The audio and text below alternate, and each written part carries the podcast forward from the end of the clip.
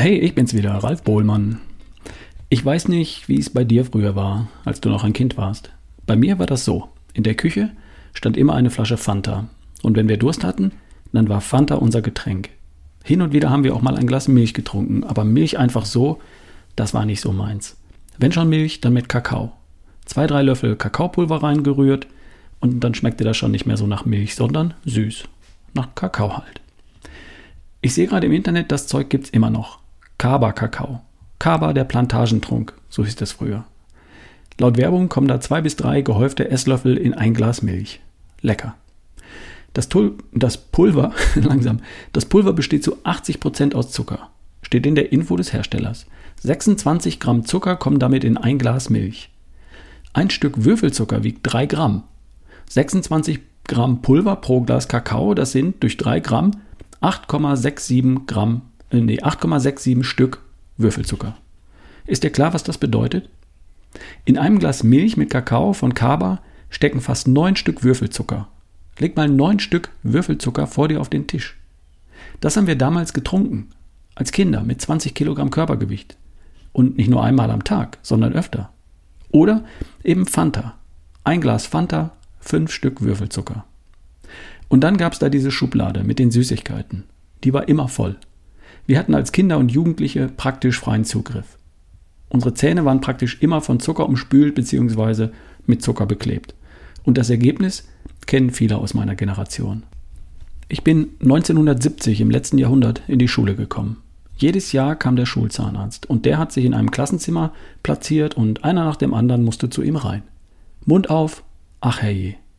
Dann wurde ein Zettel ausgefüllt, oben rechts 6, oben links 5 und 6, unten rechts 4, unten links 6 oder so ähnlich, kenne mich da nicht aus. Das waren die Zähne mit Karies, zerfressen von Zucker.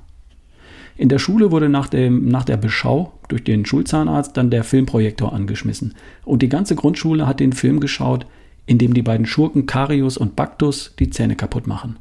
Und da haben wir dann schon ein bisschen Angst bekommen. Mit dem Zettel sind wir dann heim und die Eltern haben einen Termin beim Zahnarzt gemacht. Und das war kein Spaß in den 1970er Jahren im letzten Jahrhundert. Mein erster Zahnarzt war wirklich nicht zimperlich. Da wurden Löcher aufgebohrt und mit Amalgam vollgestopft. Das hat fürchterlich wehgetan. Ich hatte wochenlang Schiss vor einem Zahnarzttermin und weil es einfach fürchterlich wehgetan hat. Und das auch noch mit Ansage. Hat's geholfen? Natürlich nicht. Kaba, Fanta, Süßigkeiten gab schließlich weiterhin. Also ging das in einer, fort, in einer Tour sofort. Meine Eltern haben es damals einfach nicht besser gewusst. Die hatten damals wirklich ganz andere Sorgen. Ich persönlich kenne praktisch niemanden aus meiner Generation, der nicht die Gosch voll mit Amalgam geflickten Zähnen hat oder hatte. Später wurden Zähne dann wurzelbehandelt, gezogen, überkront, mit Inlays ausgebessert. Da kommt so manche Bastelarbeit zusammen im Laufe eines Lebens. Bei mir begann das vor ziemlich genau 50 Jahren, in den 70er Jahren des letzten Jahrhunderts. Und in diesen 50 Jahren dazwischen hat sich natürlich auch ein gewisser Fortschritt eingestellt. Um die Zahngesundheit unserer Kinder heute sieht es im Durchschnitt zumindest wesentlich besser aus als um unsere.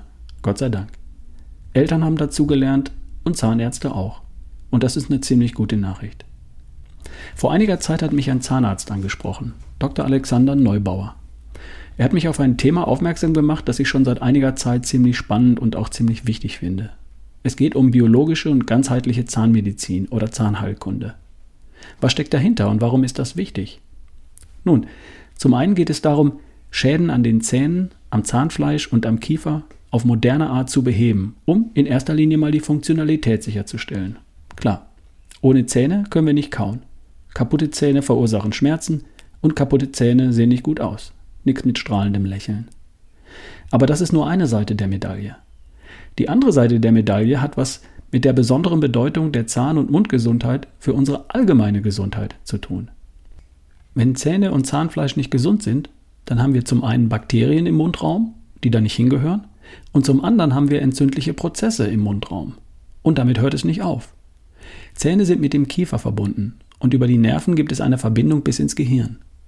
Über das Zahnfleisch und über die Mundschleimhäute gibt es eine Verbindung mit unserem Blutkreislauf. Und Entzündungsprozesse im Mundraum verbreiten sich unter Umständen im ganzen Körper. Es ist heute bekannt, dass eine ganze Reihe von chronischen Erkrankungen in Verbindung mit der Zahn- und Mundgesundheit stehen. Oft liegt die eigentliche Ursache für chronische Erkrankungen bis hin zu Krebserkrankungen unerkannt im Mundraum. Ein Beispiel. Bei einem wurzelbehandelten Zahn verbleiben Reste des Zahnnervs im Zahn. Das ist nichts anderes als abgestorbenes Gewebe. Das entwickelt mit der Zeit Toxine, also Giftstoffe, und gibt das Ganze über den Blutkreislauf in den Körper ab. Ein intaktes und kompetentes Immunsystem kämpft vielleicht lange Zeit erfolgreich dagegen an. Aber sobald das Immunsystem mal geschwächt ist, gelingt das vielleicht nicht mehr und es entstehen Krankheiten. Biologische und ganzheitliche Zahnmedizin schaut sich diese Zusammenhänge an und stellt sicher, dass von Zähnen, Zahnfleisch und Kiefer keine Gefahr für die allgemeine Gesundheit ausgeht. Und da können einige Krankmacher unerkannt vorliegen. Uralte Amalgamfüllungen, die Quecksilber abgeben, entzündete Zähne, die Entzündungsstoffe abgeben, Löcher im Kiefer nach gezogenem Zahn, tote Zähne, die wurzelbehandelt wurden und so weiter. Alles Themen, mit denen ich mich nicht auskenne. Wer sich damit auskennt, das ist Dr. Alexander Neubauer. Und mit dem habe ich in dieser Woche ein Gespräch geführt und im Podcast Erschaffe die beste Version von dir veröffentlicht. Vielleicht hörst du dir die Interviewfolge dort einfach mal an. Weil das Thema so wichtig ist und so viele Menschen betrifft, werden wir weitere Interviews führen. Zum Thema Füllungen, wie Amalgam zum Beispiel. Und auch was für die Zukunft, Zahngesundheit für unsere Kinder. Auch dazu wird es noch die eine oder andere Folge geben. Alexander hat übrigens einen eigenen Podcast, der heißt Zähne und Gesundheit. Hör da gern mal rein, findest du überall, wo es Podcast gibt. Und falls du da für dich Bedarf siehst, dann google mal nach einem zertifizierten Arzt für biologische Zahnmedizin. Sowas gibt's. Falls du zufällig aus dem Bayerischen Wald kommst, dann kannst du gleich bei Alexander Neubauer vorstellig werden. www www.zahnarzt-titling.de. Okay, soweit für heute. Wir bleiben an dem Thema dran. Ich wünsche dir ein wunderschönes Wochenende. Bleib fit und gesund. Dein Ralf Bohlmann.